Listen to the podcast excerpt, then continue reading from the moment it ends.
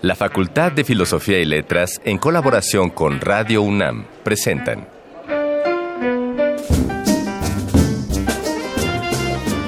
Lecturas de pasillo y debates de jardinera.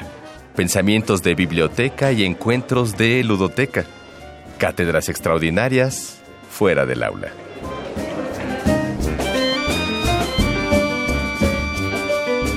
Eureka. Un programa con filo, Sofía y letras.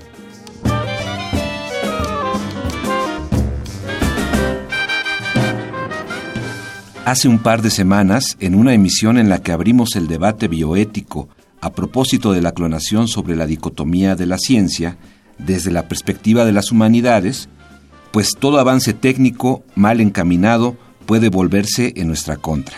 En esta ocasión, en Eureka, queremos recordar esta reflexión, pero desde el punto de vista ecológico, para cuestionar la huella de carbono que cada uno de nosotros deja a su paso.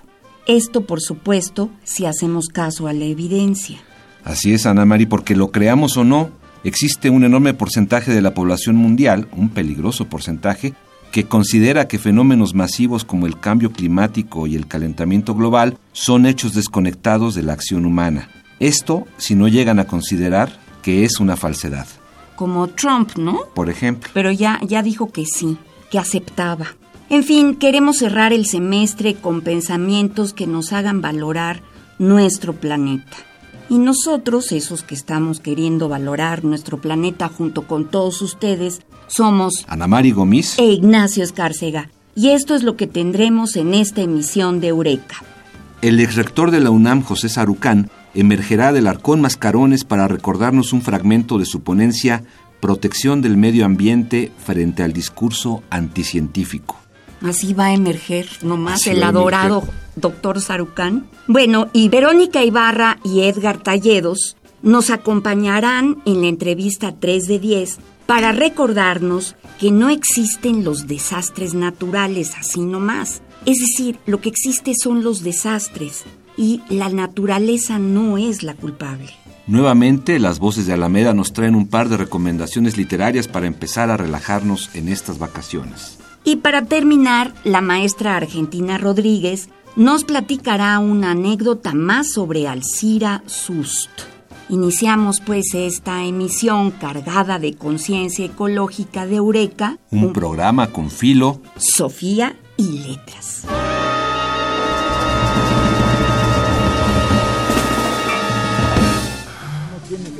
Este lánguido caer en brazos de una desconocida. Esta brutal tarea de pastorearme el pobre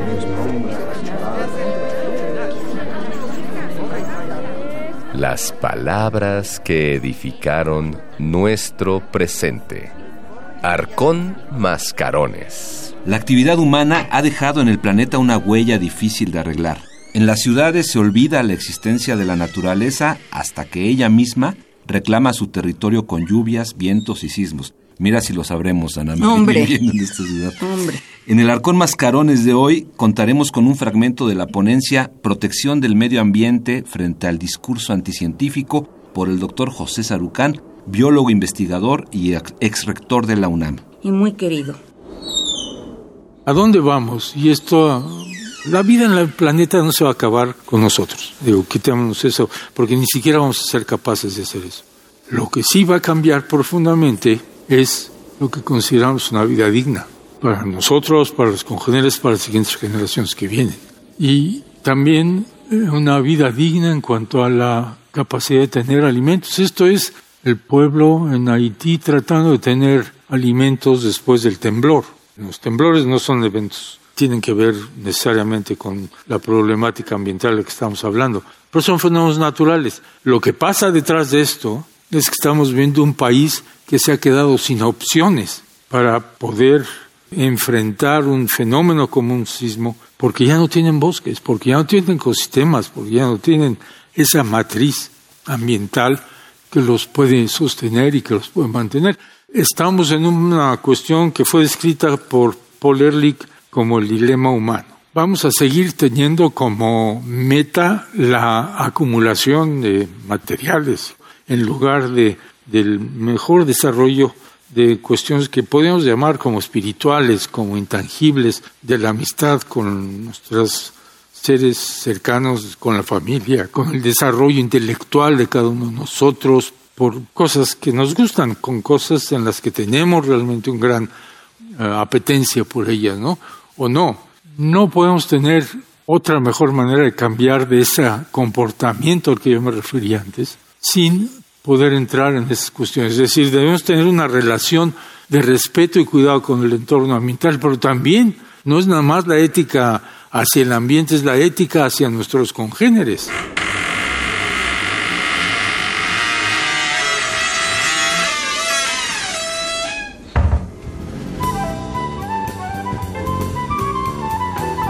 No siempre se dice todo lo que se sabe, pero este sí es el lugar. 3 de 10.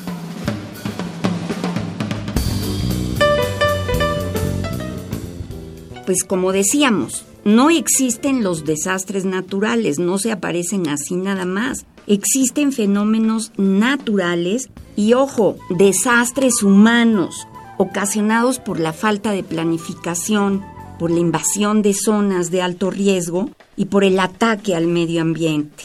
Para aclarar estos puntos es que tenemos invitados hoy en nuestra emisión 3 de 10 a Verónica Ibarra y a Edgar Talledos. Bienvenidos, qué gusto que estén aquí.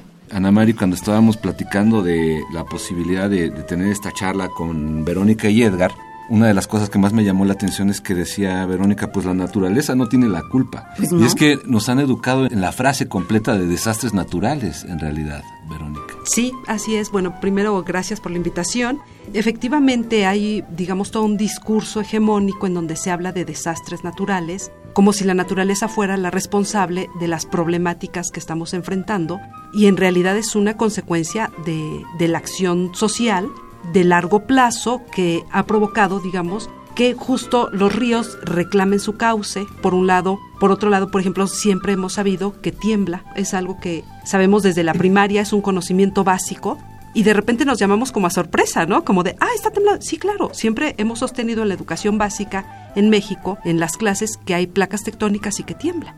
Y que vivimos en un país en donde tiembla y también sabemos que hay huracanes. Y nosotros no podemos responsabilizar a la naturaleza de esos fenómenos. Esa es la naturaleza. Esa es la Esa es la naturaleza. naturaleza. Ahora, lo importante, Edgar y Verónica, es que el ser humano ha sido un factor determinante en los problemas gravísimos que hoy afectan al planeta. ¿Cómo poder revertir todo esto? Si se puede. ¿Se puede? Eso se- eso sí. Exactamente. Bueno, eh, primero gracias por la invitación. Creo que habría que agregar a lo que mencionaba la doctora Ibarra respecto a cómo nos han educado frente a la naturaleza, ¿no? La ciudad como el huracán se ven como dos antípodas, como cosas totalmente separadas, como el sismo también, ¿no? La ciudad se ve como antinatural y realmente es la naturaleza que se ha construido, que se ha producido socialmente, ¿no? Y esa forma de apropiarse, de producirla, pues ha llevado a ciertas consecuencias. Es, por ejemplo, se sabe desde hace muchos, desde mucha investigación por geógrafos mexicanos y geógrafos norteamericanos y anglosajones que en Mesoamérica existía ya toda una interpretación de los tornados, por ejemplo. Y los tornados están asociados ahora solo a una zona de, De Estados de Unidos. Estados Unidos. De Estados Unidos, claro. Y en, en México hay toda una cosmogonía en eso, ¿no? Y Jesús Manuel Macías tiene todo, un geógrafo mexicano, tiene toda una argumentación sobre eso. Pero para ver esto de cómo se soluciona o no, tendríamos que entender cómo se ha hecho la ciudad y cómo se ha hecho las diferentes zonas del planeta, es decir, cómo se ha habitado el planeta. Y para cómo se ha habitado todo el planeta, tendríamos que ver el sistema económico y político y por supuesto, en términos contemporáneos, cómo actúa el Estado. El Estado y sus instituciones respecto no, a, no solo a cómo nosotros entendemos la naturaleza, porque si ustedes recordarán en nuestros libros de la primaria y la secundaria, pues exactamente como dice la doctora Ibarra, aparecen pues las placas tectónicas, el- los volcanes, ¿no? Pero aparecen casi como adornos, están separados de nosotros.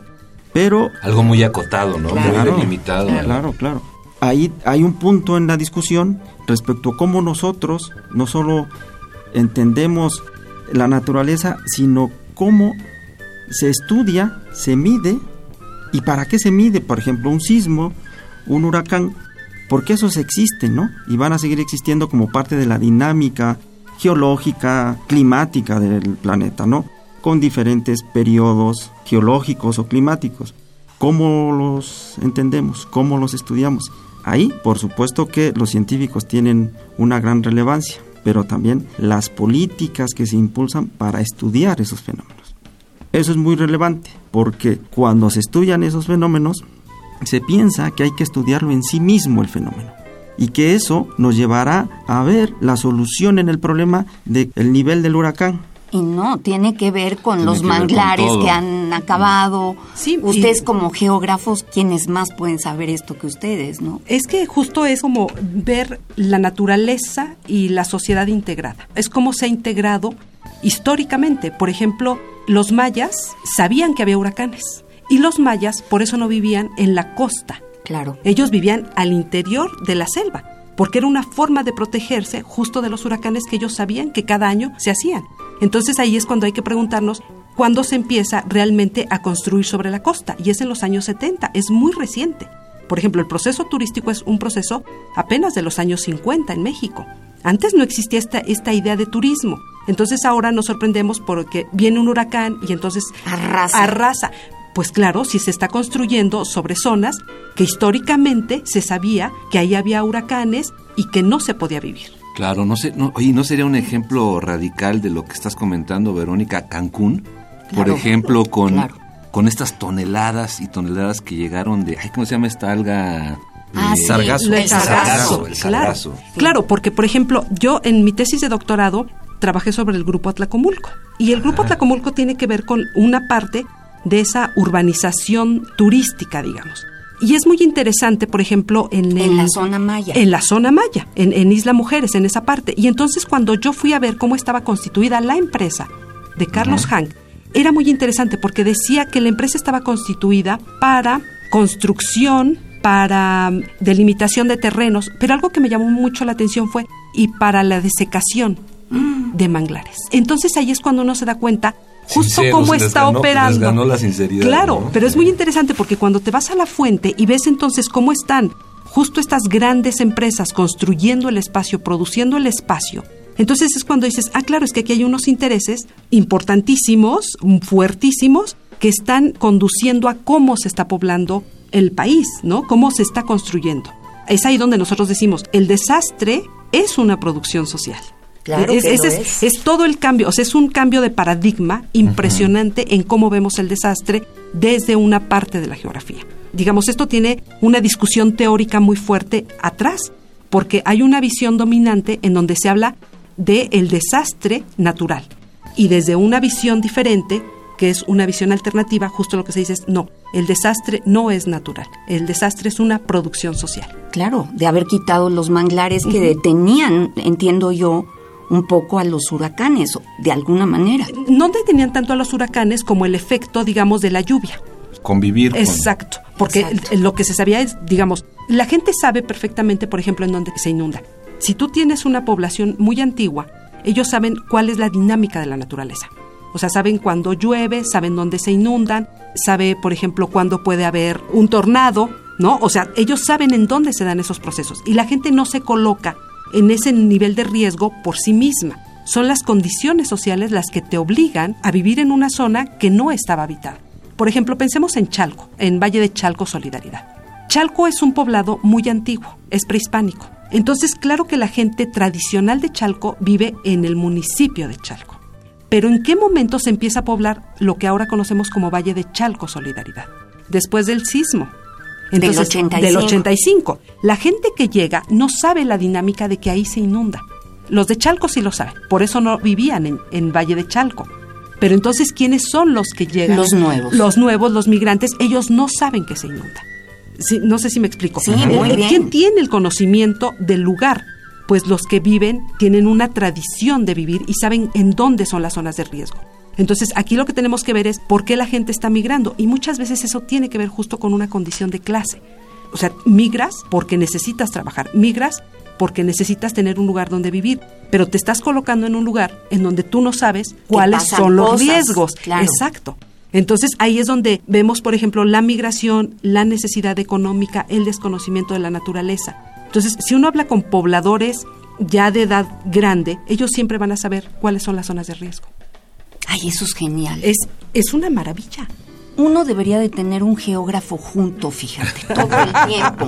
Y desde luego las inmobiliarias y todos estos sí, bueno, esa, que hacen desarrollo. La, voracidad tiene muchos rostros, ¿no? Oh, aquí lo vemos en la ciudad, pero esto que nos dice Verónica de su investigación allá en el Caribe, pues está tremendo también. Tremendo. Y por ejemplo, para regresar a ese paisaje, ¿hay salvación? O sea, el, Caribe mexicano tiene visos de que eso se contenga de alguna manera, de ya no podríamos decir, supongo yo, que se repare, ¿no? Pero si uno pasa por la carretera esa y cruza Playa del Carmen, pues parece que estás cruzando el circuito interior, o sea, es una cosa ya desbordada de grande, ¿no? Pues realmente yo lo veo muy complicado. O sea, creo que nos estamos enfrentando a un problema muy, muy grave, porque en realidad nos estamos enfrentando a fuerzas políticas y económicas. O sea, esto tiene que ver con el desarrollo del capitalismo que hemos tenido en los últimos 30, 40 años. Entonces, si uno ve cómo se han producido los espacios, son espacios realmente muy vulnerables.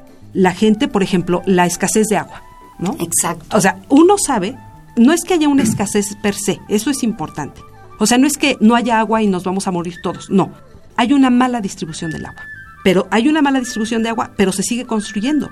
¿Qué quiere decir? Que entonces lo que estás haciendo es todavía poner mayor énfasis en algo que ya tiene un problema, lo estás haciendo todavía más, más complicado. En el caso de la cuenca de México, hay una parte de agua que se trae de otra cuenca, que es la cuenca del Lerma, ¿sí? Y todavía más lejos, de otra cuenca. Pero el problema es seguimos construyendo. Entonces, ¿qué es lo que quiere decir? Pues vamos a seguir trayendo y necesitando más agua. Pero se está concentrando esa agua en las nuevas construcciones de las inmobiliarias en ciertas delegaciones. Y las que no tienen agua no tendrán agua. Pero es una decisión política y económica. Entonces, ¿hay solución? Imagínate todas esas edificaciones gigantescas que vemos todos los días. Cada vez que subo al segundo piso en el coche, veo un nuevo edificio que no había notado antes y que va a ser enorme. Y siempre me pregunto esto que estás diciendo. ¿Cómo, va a estar, cómo van a estar los servicios? ¿Cómo van a estar los servicios? ¿no? Y además tendrán en cuenta el terreno sísmico o no sísmico en el que están ubicados. Exactamente lo que muestra Vero es que vivimos en un, en un contexto de amplia desigualdad, ¿no?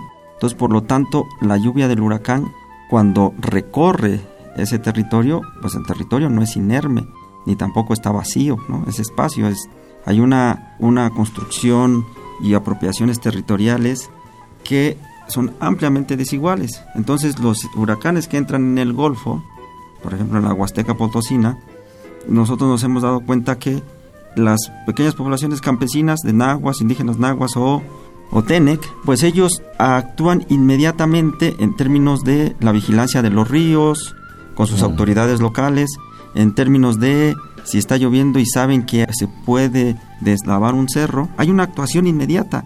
Y la actuación inmediata es salvar la vida del poblador, del que vive en la pequeña ranchería. Eso lo podemos ver en diferentes comunidades, tanto en, en todo el país pero como ejemplo empírico, ellos actúan inmediatamente. ¿Cuál ha sido otro de los problemas en esta discusión de los desastres que exactamente no son naturales, que son un proceso que el Estado ha tenido una actuación sumamente autoritaria? Porque al llegar a una zona con un acontecimiento como un deslave, una inundación, desplaza a la población local. Y al desplazarla inmediatamente, lo que genera es un espacio del Estado, ¿no? Y entonces el presidente municipal, el ejidatario, el comisariado ejidal, lo que sea que esté en ese territorio, exactamente porque tiene autoridades y tiene una lógica, es desplazado por el gobierno central. Y entonces el gobierno central hace una política que le parece a él la correcta. Y la política correcta es, pues, el plan de N3 a veces, que llega un poco de dinero para alguien, ¿no? El gobierno estatal y el municipal. Pero la actuación empieza en este ambiente tan desigual y con tanta corrupción, pues los recursos se pierden entre el camino, la gente no es atendida como se supone que está en el plan y lo podemos ver en el caso del sismo en Puebla, el caso del sismo en Morelos, el caso del sismo en Oaxaca, aquí en la Ciudad de México. En Ciudad de México, sí. Y que ese es el aspecto de la desigualdad. Entonces, por supuesto que está el, el fenómeno, ¿no? Está el huracán y está el sismo. Y que es importante estudiarlos en sí mismos. Pero la gran confusión es pensar que esos hacen el desastre, ¿no? Y el desastre está en otro lado, es la construcción misma de esas condiciones de desigualdad y de, de las políticas aplicadas por el Estado. Eso lo podemos ver incluso con lo que pasa con las minas o con los basureros tóxicos. O sea, ahí los riesgos para las comunidades siguen siendo todavía mayor cuando pasa un huracán. Tener un basurero tóxico que se quería hacer en, en San Luis Potosí, en el desierto, que el argumento se decía es que no llovía porque era desierto. Bueno, tomaron una acepción muy en serio los que querían hacer ese basurero tóxico, pero realmente hay un ciclo de lluvias, ¿no? De menor cantidad que en Tabasco, eso es obvio, pero llueve. Al tener un basurero tóxico, pues lo coloca en mayor riesgo, ¿no? La lluvia. ¿Y a quién se coloca como el responsable? A la lluvia. Claro, y la lluvia se lleva la toxicidad que hay ahí, ¿no? Y el tiempo se nos llevó. El tiempo se nos llevó, como, nos llevó como la lluvia. está increíble la, charla, está increíble y también pues, nos deja pensando. ¿Cómo no? Nos deja un poco deprimidos, bueno. pues sí, un poco pues sí, pues sí. Pero les agradecemos mucho, Verónica y Edgar, que hayan estado aquí. ¿Y con qué canción nos dejan para ponerle mejor cara al asunto? Bueno, está de moda Queen en este momento, pero también me hace recordar que cuando yo viví el sismo de 1985, era como el grupo que estaba en ese momento en boga en el mundo y en la Ciudad de México. Y en ese sentido a mí me parece que cualquier canción de Queen en este momento nos ayudaría para un poco pensar en el pasado, pero también en el futuro, ¿no? Que podemos tener un poco de... Ojalá, Verón. Pues vámonos con, con Freddie Tenemos que hablar más con ustedes. Freddie Mercury, Brian May y compañía. Muy bien. Para esta tarde. Muchas gracias. Muchas gracias. Gracias. I want to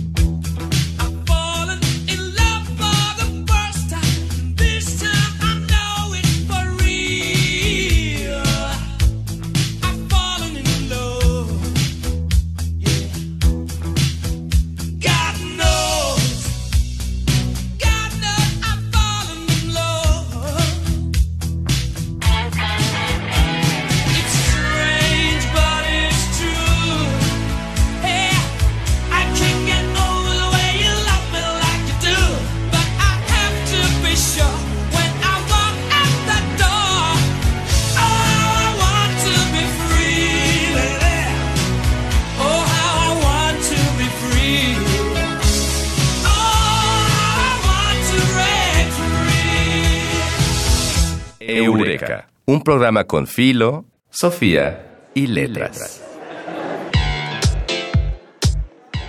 Voces de Alameda, tu agenda radiofónica de la facultad. Las siguientes son algunas recomendaciones literarias que han sido editadas por la Facultad de Filosofía y Letras. El primero es un conjunto de artículos de investigación sobre los entornos naturales ante el cambio climático, así como la postura y organización de las comunidades que en lo inmediato se ven afectadas. El libro Clima, Naturaleza y Sociedad, los retos del cambio climático en los socioecosistemas, coordinado por Leticia Gómez Mendoza. El segundo, en palabras de Adolfo Castañón, encierra entre sus páginas un archipiélago de lecturas, experiencias, ideas e investigaciones. El libro titulado Y todo es lengua, 10 preguntas literarias, de Alberto Paredes,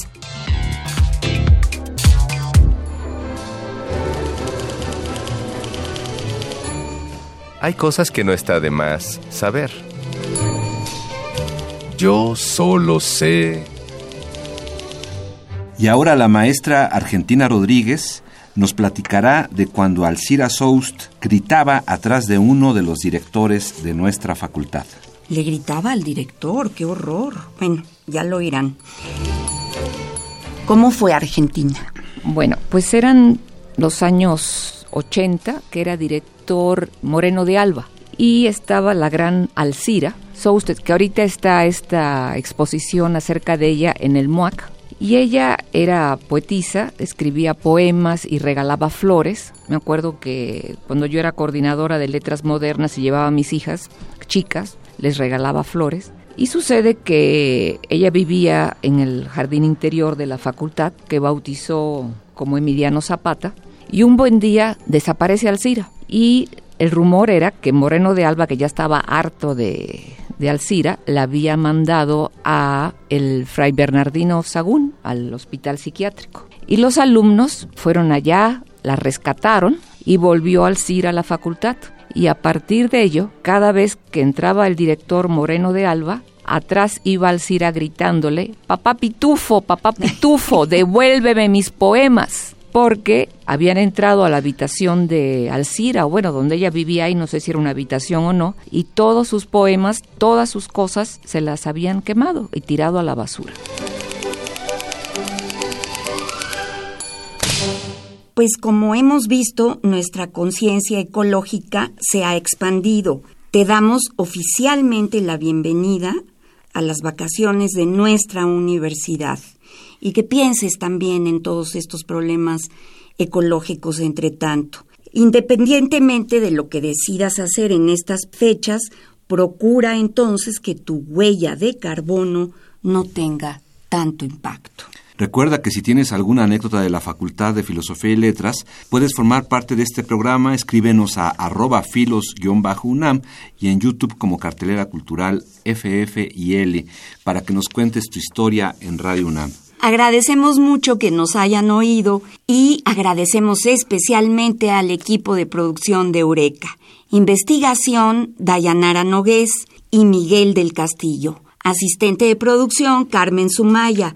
Guión, Mario Conde. Operación técnica, Francisco Mejía. Y la producción, Silvia Cruz Jiménez, la inigualable. Se despiden de ustedes una vez más. Ana Mari Gómez. E Ignacio Escárcega. Los esperamos la próxima semana en otra emisión de Eureka. Un programa con filo, Sofía y letras. Hasta entonces. El tiempo vuela cuando el pensamiento se divierte. Nos escuchamos la próxima semana. Eureka. Una producción de Radio UNAM.